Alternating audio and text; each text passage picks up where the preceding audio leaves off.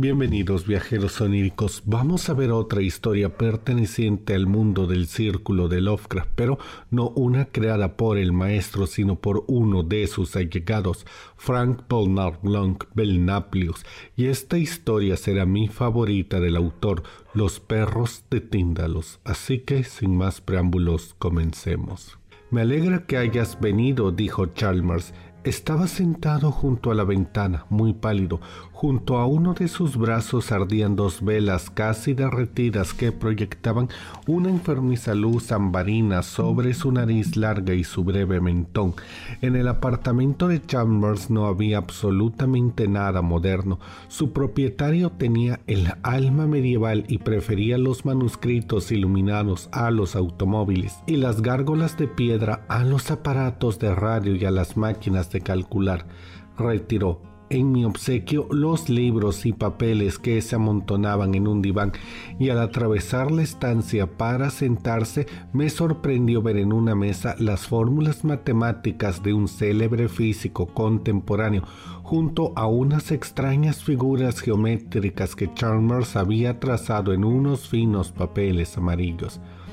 Me sorprende esta coexistencia de Einstein junto a John Dee, dije al apartar la mirada de las ecuaciones matemáticas y descubrir los extraños volúmenes que constituían la pequeña biblioteca de mi amigo. En las estanterías de ébano convivían Plotonio y Emanuel Mascopulus, Santo Tomás de Aquino y Frenzel de Bessi, las butacas, la mesa, el escritorio estaban cubiertos de libros y folletos sobre brujería medieval y magia negra, así como de textos sobre todas las cosas hermosas y audaces que rechaza nuestro mundo moderno. Charmas me ofreció, sonriendo, un cigarro ruso y dijo, Estamos llegando ahora a la conclusión de que los antiguos alquimistas y brujos tenían razón en un 75% y los biólogos y materialistas modernos están equivocados en un 90%. Usted siempre se ha tomado un poco a broma la ciencia de hoy, repuse, con un leve gesto de impaciencia. No, contestó, solo me he burlado de su dogmatismo. Siempre he sido un rebelde, un campeón de la originalidad y de las causas perdidas. No te extrañe, pues, que haya decidido repudiar las conclusiones de los biólogos contemporáneos. ¿Y qué me dice usted de Einstein? pregunté. Un sacerdote de las matemáticas trascendentes, murmuró con respeto un profundo místico, un explorador de reinos inmensos cuya existencia solo ahora se empieza a sospechar. Entonces no desprecie usted la ciencia por completo. Claro que no. Lo que no me inspira confianza es el positivismo de estos últimos 50 años, ni tampoco las ideas de Haeckel, ni las de Darwin, ni las de Bernard Russell, Creo que la biología ha fracasado lamentablemente cuanto ha intentado explicar el origen y el destino del hombre. Dele usted un margen de tiempo. Los ojos de Charnel despidieron chispas. Amigo mío, murmuró, acabas de hacer un juego de palabras verdaderamente sublime. Deles usted un margen de tiempo. Yo se lo daría encantado, pero precisamente cuando les hablas de tiempo, los modernos biólogos se echan a reír Poseen la llave, pero se niegan a utilizarla. ¿Qué saben del tiempo? Einstein lo consideraba relativo y cree que se puede interpretar en función del espacio, desde un espacio curvo, pero no hay que quedarse ahí detenido. Cuando las matemáticas dejan de prestarnos su apoyo, ¿acaso no se puede seguir adelante a base de intuición? Es un terreno resbaladizo el verdadero investigador evita siempre caer en esa trampa, por eso avanza tan despacio la ciencia moderna. Solo admite lo que es susceptible de demostración, pero usted, yo, ¿sabes lo que haría? Tomaría chis, opio, todas las drogas. Yo emitiría a los sabios orientales. ¿Y acaso si consiguiera... si consiguieras qué?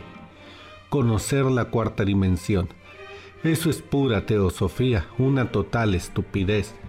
Puede que sí, pero estoy persuadido de que las drogas consiguen aumentar el alcance de la conciencia humana.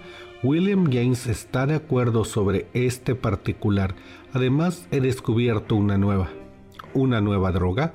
Fue utilizada hace siglos por los alquimistas chinos, pero apenas se conoce en Occidente.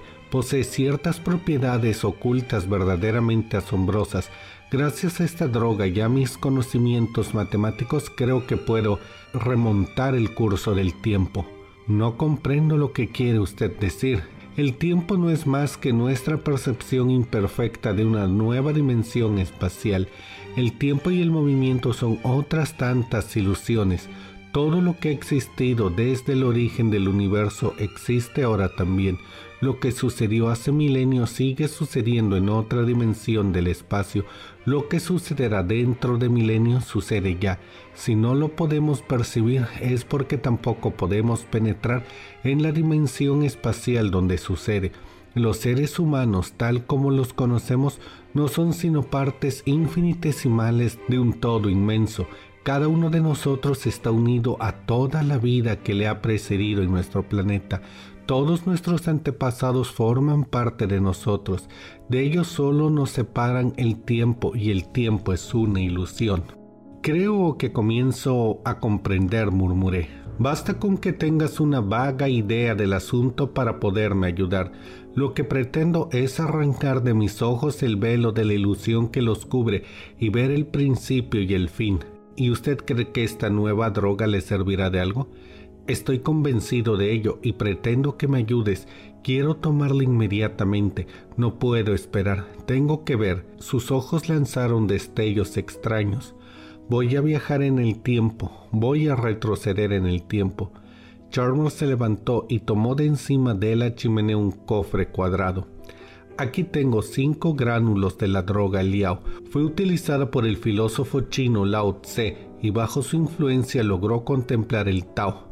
Tao es la fuerza más misteriosa del mundo. Rodea y penetra todas las cosas y contiene en sí la totalidad del universo visible y todo lo que denominamos realidad. El que logre contemplar el misterio del Tao sabrá todo lo que fue y lo que será.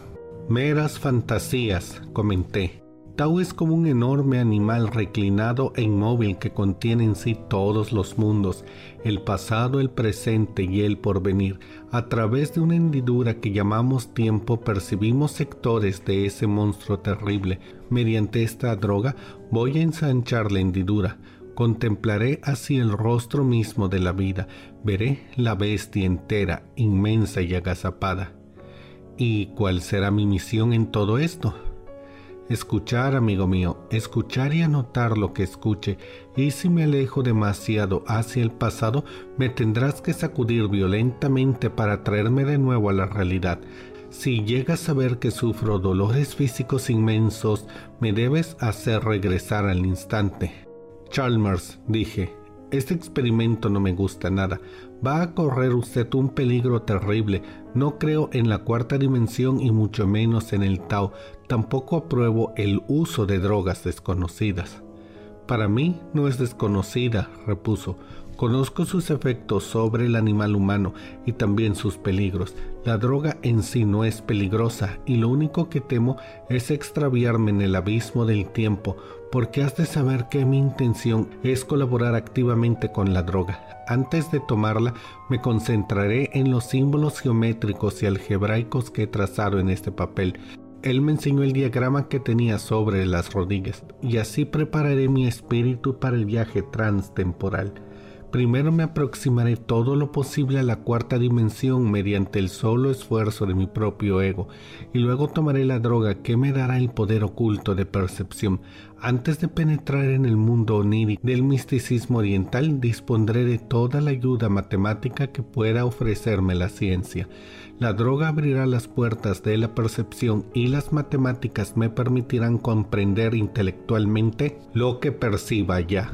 Así mis conocimientos matemáticos y mi aproximación consciente a la cuarta dimensión complementarán la pura acción de la droga. En mis sueños ya he conseguido captar varias veces la cuarta dimensión en forma intuitiva y emocional, pero en ese estado de vigilia no he sido después nunca capaz de recordar el resplandor oculto que me era revelado momentáneamente en sueños. Creo, sin embargo, que con tu ayuda podré hacerlo esta vez. Tú anotarás todo lo que diga durante mi trance y por muy extraño e incoherente que parezca, a mi regreso espero poder proporcionarte la clave de todo lo que no hayas entendido. No estoy seguro de mi éxito, pero si lo tengo, sus ojos se volvieron a despedir en un extraño fulgor. El tiempo ya no existirá para mí. De pronto se sentó. Voy a hacer el experimento ahora mismo. Ponte, por favor, junto a la ventana y no dejes de vigilarme. ¿Tienes pluma? Asentí oscamente y saqué mi pluma Waterman verde claro del bolsillo superior de la chaqueta. ¿Has traído algo donde escribir, Frank? De mala gana saqué una agenda. Insisto enérgicamente una vez más en que no apruebo este experimento, gruñí. Va a correr usted un peligro terrible. No seas niño, agitó un dedo delante de mí. Estoy decidido a hacerlo a pesar de todo lo que me digas y además a hacerlo ahora mismo. Por favor, estate en silencio mientras medito sobre estos diagramas. Puso los dibujos ante sí y se concentró intensamente en ellos. En el silencio oí cómo el reloj de la chimenea iba desgranando segundos. Una angustia indefinida me oprimía el pecho. De pronto el reloj se paró. En ese momento Chalmers introdujo la droga en su boca y se la tragó. Rápidamente me aproximé a él, pero con la mirada me advirtió que no lo interrumpiera. El reloj se ha parado, murmuró. Las fuerzas que lo gobiernan aprueban mi experimento. El tiempo se detuvo y yo tomé la droga. Dios mío, haz que no me extravíe. Cerró los párpados y se extendió en el sofá. Su rostro estaba exangue y respiraba con dificultad. Era evidente que la droga estaba actuando extraordinariamente deprisa. Comienzan las tinieblas, murmuró. Anótalo. Todo se está poniendo oscuro y se van desdibujando los objetos familiares de la habitación. Aún los veo, pero borrosos y se están desdibujando rápidamente. Sacudí la pluma estilográfica pues la tinta fluía mal y seguí tomando veloces notas taquigráficas. Abandono la habitación. Las paredes se disuelven como neblina. Ya no veo ninguno de los objetos, pero todavía te veo la cara. Supongo que estarás escribiendo. Estoy a punto de dar el gran salto a través del espacio, o acaso del tiempo. No lo sé. Todo está confuso, incierto. Él permaneció en silencio durante algún tiempo, con la barbilla apoyada en el pecho. De pronto se puso rígido y abrió los ojos. Dios mío, exclamó, veo. Se hallaba todo contraído, tenso, mirando fijamente la pared que había frente a él, pero yo sabía que su mirada la atravesaba y que los objetos de la habitación no existían para él. Chalmers, Chalmers, ¿lo despierto? De ninguna manera, aulló. Lo veo todo, ante mí veo los miles de millones de vidas que me han precedido en este planeta. Veo hombres de todas las épocas, de todas las razas, de todos los colores. Luchan, se matan, construyen, danzan, cantan, se sientan en torno a la hoguera primitiva en desiertos grises e intentan elevarse en el aire a bordo de monoplanos. Cruzan los mares en toscas barcas de troncos y en enormes buques de vapor pintan bistones y elefantes en las paredes de cuevas lúgubres y cubren lienzos enormes con formas y colores del futuro. Veo a los inmigrantes procedentes de la Atlántida y de Lemuria. Veo a las razas ancestrales, a los enanos negros que invaden Asia y a los hombres de Neandertal de cabeza inclinada y piernas torcidas que se extienden por Europa. Veo a los aqueos colonizando las islas griegas y contemplo los rudimentarios de la naciente cultura helénica. Estoy en Atenas y Pericles es joven.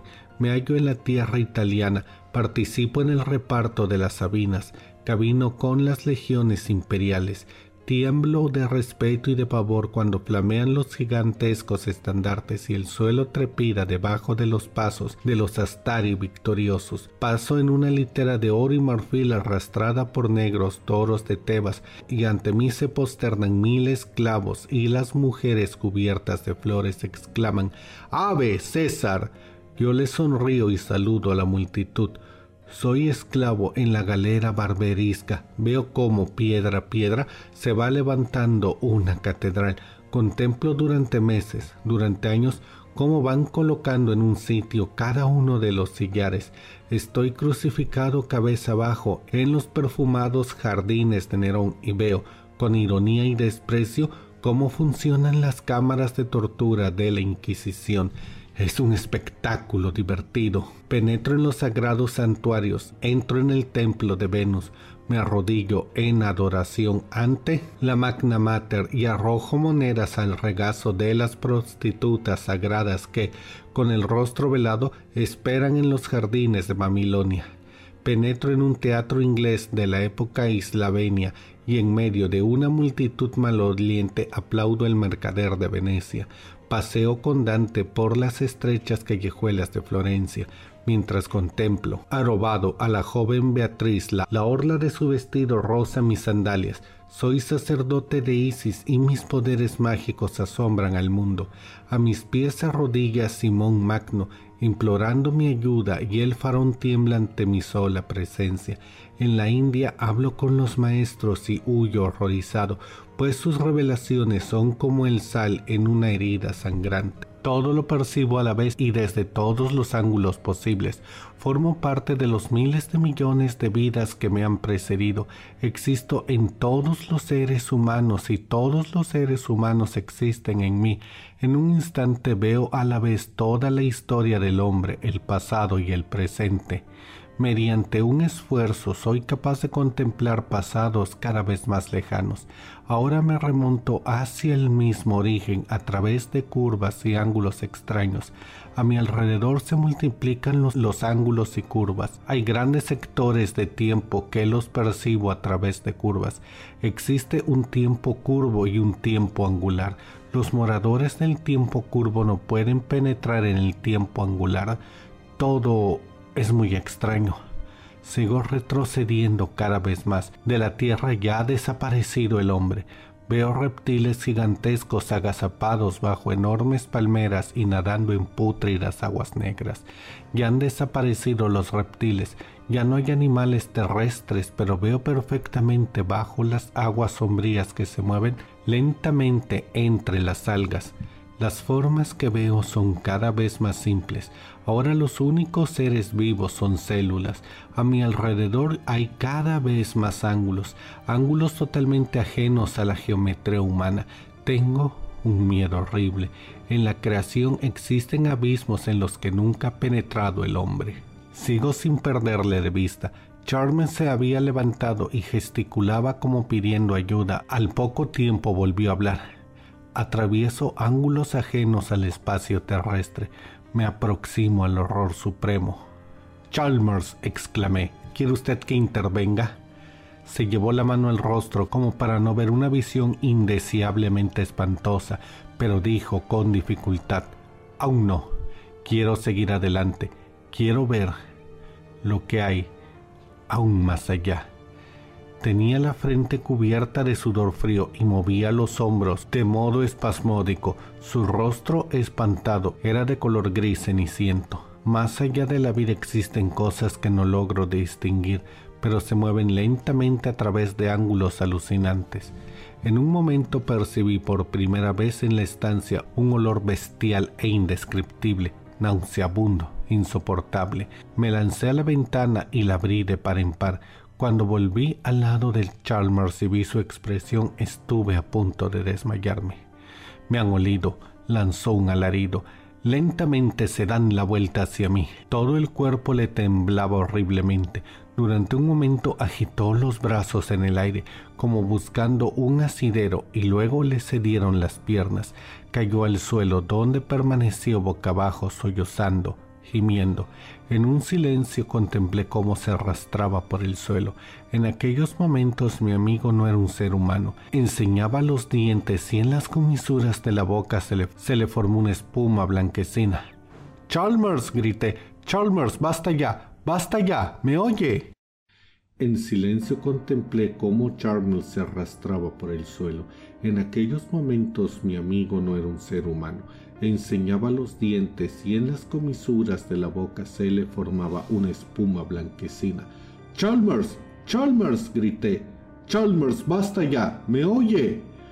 Como en respuesta de mi llamada, comenzó a emitir unos sonidos roncos y convulsivos, semejantes a ladridos y a caminar en círculos a cuatro patas por el suelo. Me incliné y le tomé por los hombros. Le sacudí violenta y desesperadamente y él intentó morderme la muñeca. Me sentía enfermo de horror, pero no lo solté, ya que temía que se destruyera a sí mismo en su próximo ataque de rabia. Chalmers, murmuré, basta ya, está usted en su habitación, nada malo le puede suceder. Comprende, a fuerza de sacudirle y de hablarle, logré que la expresión de locura fuera desapareciendo de su rostro, tembloroso y convulsivo, quedó como un grotesco montón de carne en el centro de la alfombra china. Le ayudé a caminar hasta el sofá y a tumbarse en él. Su rostro estaba contraído de dolor y me di cuenta de que seguía luchando sordamente contra recuerdos espantosos. Whisky, murmuró. Está ahí, en el mueble, junto a la ventana en el cajón superior de la izquierda. Cuando le alcancé la botella, la asió con tal fuerza que los nudillos se le pusieron azules. Casi me atrapan, dijo con voz entrecortada. Bebió el estimulante a grandes trasgos irregulares y poco a poco le fue volviendo el color a la cara. Esa droga, dije, es el diablo en persona. No es la droga, gimió. Su mirada ya no era de loco, ahora daba impresión de tener un profundo desaliento. Me han olido a través del tiempo, susurró. He llegado demasiado lejos. ¿Cómo eran? pregunté para seguirle la corriente. Se inclinó hacia mí y me agarró del brazo hasta hacerme daño. Otra vez fue dominado por horribles temblores.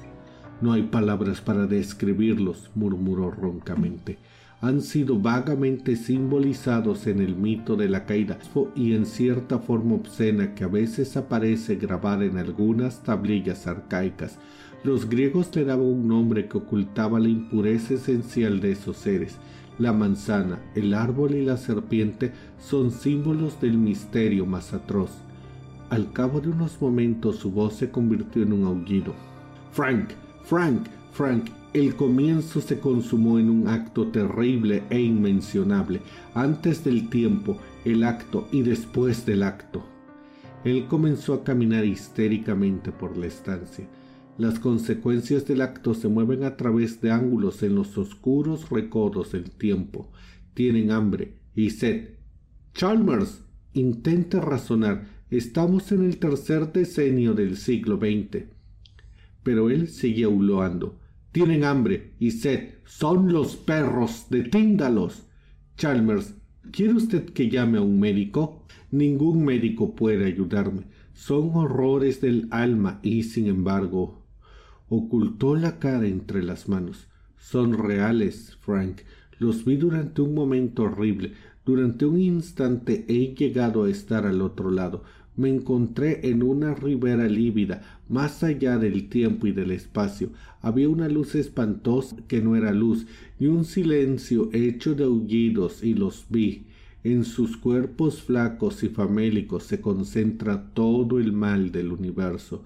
En realidad no estoy seguro de que tuvieran cuerpo, solo los vi un instante, pero los he oído respirar. Durante un momento indescriptible sentí su aliento en mi cara, se volvieron hacia mí y huí dando alaridos.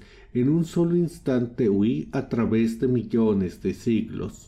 Pero me han olido. Los hombres despiertan en ellos un hambre cósmica. Hemos escapado momentáneamente del aura impura que los rodea.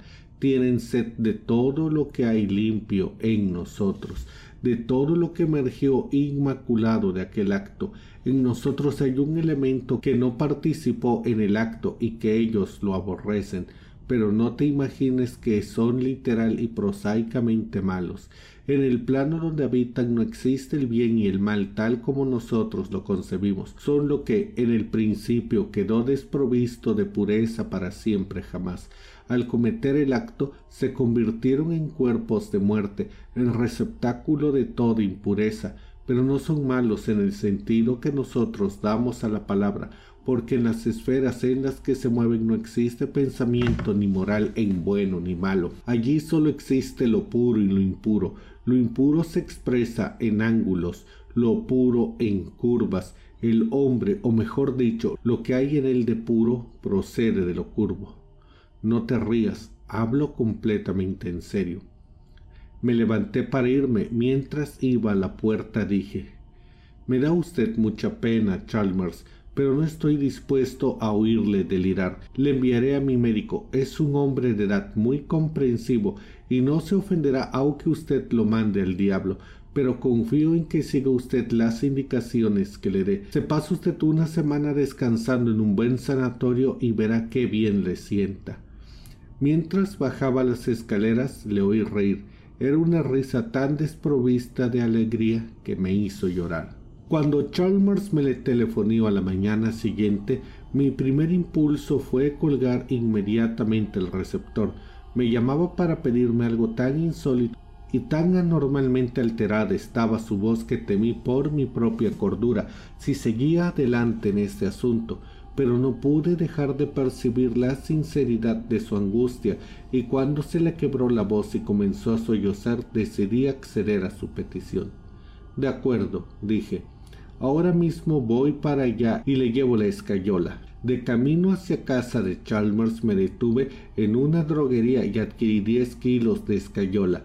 Al entrar en el cuarto de mi amigo le vi agazapado junto a la ventana, contemplando la pared de enfrente con ojos afiebrados por el terror.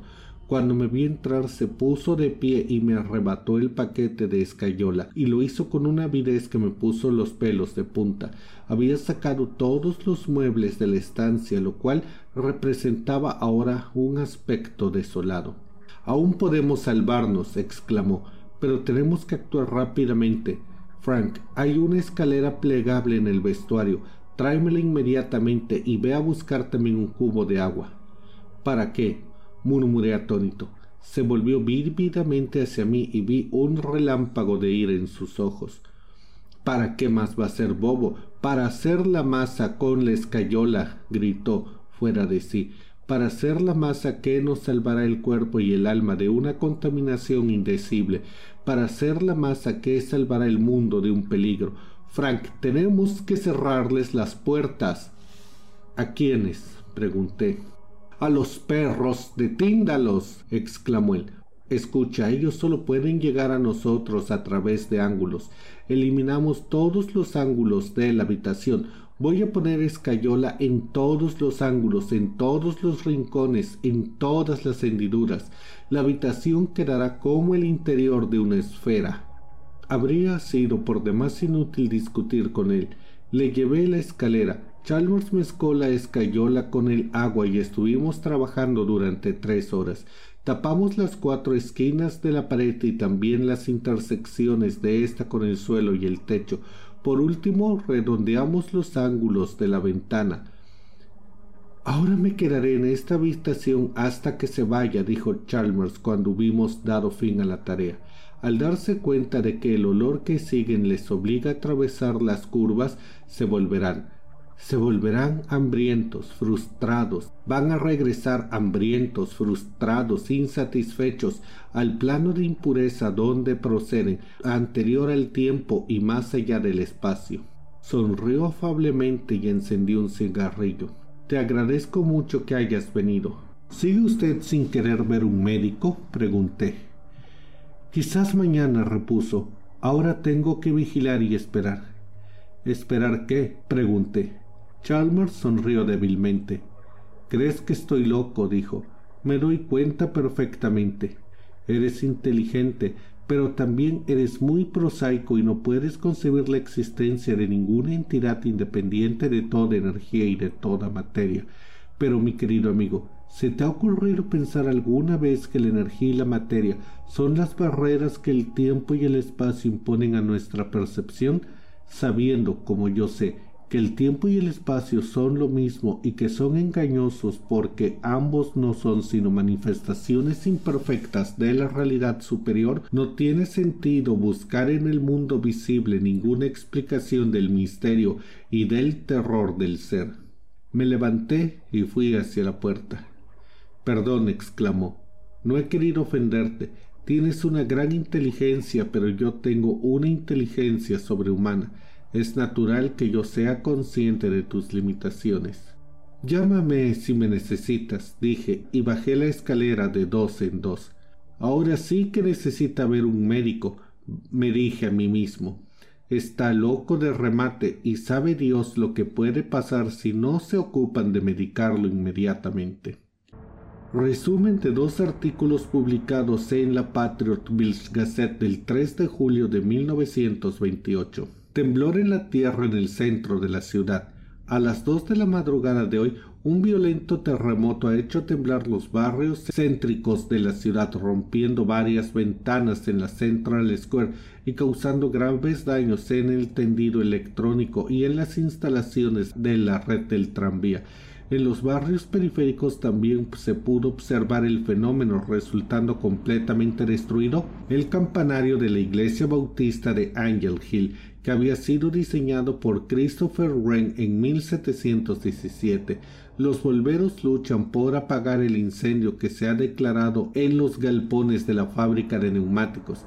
El alcalde ha prometido abrir un expediente a fin de determinar responsabilidades si es que las hubiera. Escritor ocultista asesinado por un visitante desconocido.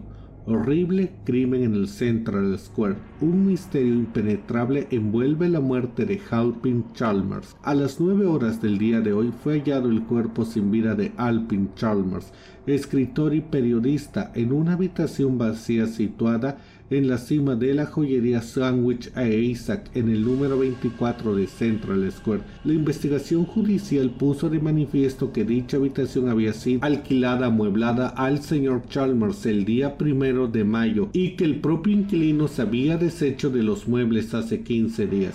El señor Chalmers era un autor de varios libros sobre temas de ocultismo, pertenecía a la Asociación Bibliográfica y anteriormente había residido en Brooklyn, Nueva York. A las 7 de la mañana el señor L. E. Hancock, inquilino del apartamento situado al frente del departamento de Chalmers en el edificio Sandwich e Isaac, sintió un olor especial al abrir la puerta para dejar entrar a su gato y recoger la edición matinal de Bradich Gazette el olor, según afirma, era extremadamente acre y bastante nauseabundo, y tan intenso en las proximidades de la puerta de Chalmers que tuvo que taparse la nariz cuando se aventuró por dicha zona del rellano. Estaba a punto de regresar a su propio departamento cuando se le ocurrió que Chalmers se hubiera olvidado de apagar el gas de la cocina, Considerablemente alarmado por esta posibilidad, decidió investigar lo sucedido y como quiera que nadie contestase sus repetidas llamadas a la puerta de Chalmers, avisó al encargado del edificio. Este último abrió la puerta mediante una llave maestra y ambos penetraron en la habitación de Chalmers. La estancia estaba totalmente desprovista de mobiliario y Hancock asegura que, al ver que había en el suelo, se sintió enfermo teniendo que permanecer el encargado y él asomados un rato a la ventana sin mirar atrás. Chalmers yacía boca arriba en el centro de la habitación. Estaba completamente desnudo y tenía el pecho y los brazos cubiertos de una especie de gelatina azulada. La cabeza estaba totalmente separada del tronco y reposaba sobre el pecho, y sus facciones aparecían horriblemente retorcidas y mutiladas, pero no había ni un rastro de sangre. La habitación representaba un aspecto insólito. Todas las aristas habían sido cubiertas de escayola, en algunos sectores se había agrietado y en otros desprendido. Los fragmentos de escayola caídos habían sido agrupados en torno al cadáver formando un triángulo perfecto. Junto al cuerpo se hallaron varias hojas de papel amarillo casi enteramente consumidas por el fuego. En ellas había dibujados varios símbolos fantásticos y extrañas figuras geométricas y podían leerse diversas frases escritas apresuradamente a mano. Dichas frases, sin embargo, son tan absurdas que no proporcionan la menor pista posible sobre el autor del crimen. He aquí unas de tales frases. Vigilo y espero. Estoy sentado junto a la ventana. Vigilo las paredes y el techo. No creo que lleguen hasta aquí, pero debo tener cuidado con los doles, porque acaso pueden ayudarles a pasar también los ayudarán los sátiros, y estos pueden avanzar a través de los círculos perpetuos. Los griegos sabían cómo impedirlo. Es lamentable que hayamos olvidado tantas cosas. En otro papel, en el más quemado de los siete u ocho fragmentos recogidos por el sargento detective Douglas de la policía de Padridgeville, había agarrapado lo siguiente. Les cayó la secae, se ha gritado con una vibración terrible, un terremoto. No podía prever eso. Se va yendo la luz de la habitación. Telefonearé a Frank, pero podrá llegar a tiempo. Debo intentarlo. Recitaré la fórmula de Einstein. Voy a lo están rompiendo, están pasando, conseguirán atravesar. Sale humo de las esquinas de la pared. Sus lenguas. A juicio del sargento detective Douglas, Chalmers ha muerto envenenado por algún desconocido producto químico. La policía ha enviado muestras de la extraña gelatina azul que cubría el cuerpo de Chalmers al laboratorio químico de Padridgeville y confía en que el informe correspondiente arroje alguna luz sobre este crimen, el más misterioso de los últimos años. Se sabe que Chalmers tuvo un visitante la noche anterior al terremoto, pues su vecino oyó sin lugar a dudas al pasar frente a la puerta una conversación. El principal sospechoso es, pues, este desconocido visitante cuya identidad la policía se esfuerza afanosamente por averiguar. Informe del doctor James Morton, químico y bacteriólogo. Señor juez de instrucción, la sustancia semilíquida que usted me remitió para su estudio es la más extraña que haya analizado en mi vida. Presenta ciertas analogías con el protoplasma, pero en ella no se encuentran aún indicios de enzimas.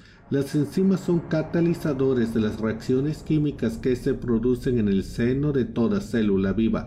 Cuando las células mueren, las enzimas las desintegran mediante hidrolosis. Sin enzimas, el protoplasma poseería una vitalidad prácticamente infinita, es decir, sería inmortal. Las enzimas, por así decir, son los elementos negativos del organismo unicelular que constituye la, base de la vida y en opinión de los biólogos sin ellas no puede existir materia viva y sin embargo tales cuerpos indispensables se hallan ausentes de la gelatina viva que usted me remitió. ¿Se da cuenta usted del significado que puede tener este descubrimiento para la ciencia?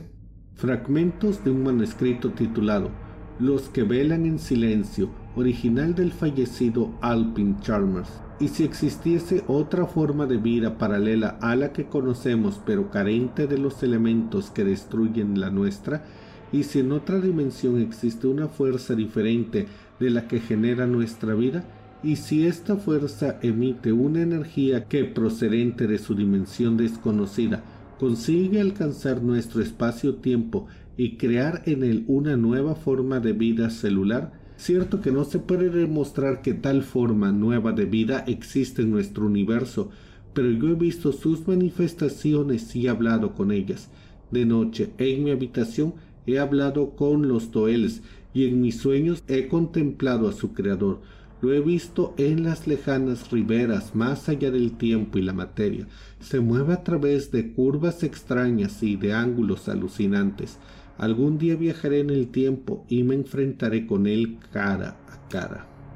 Y bueno, viajeros oníricos, eso es todo por ahora. Esa fue la historia de los perros de Tíndalos. Díganme qué tal les pareció. Déjenme todas sus opiniones en la caja de comentarios y si este video les gustó, denle aquí compartan. Yo soy Charlie Mustaine y espero que esta noche tengan pesadillas.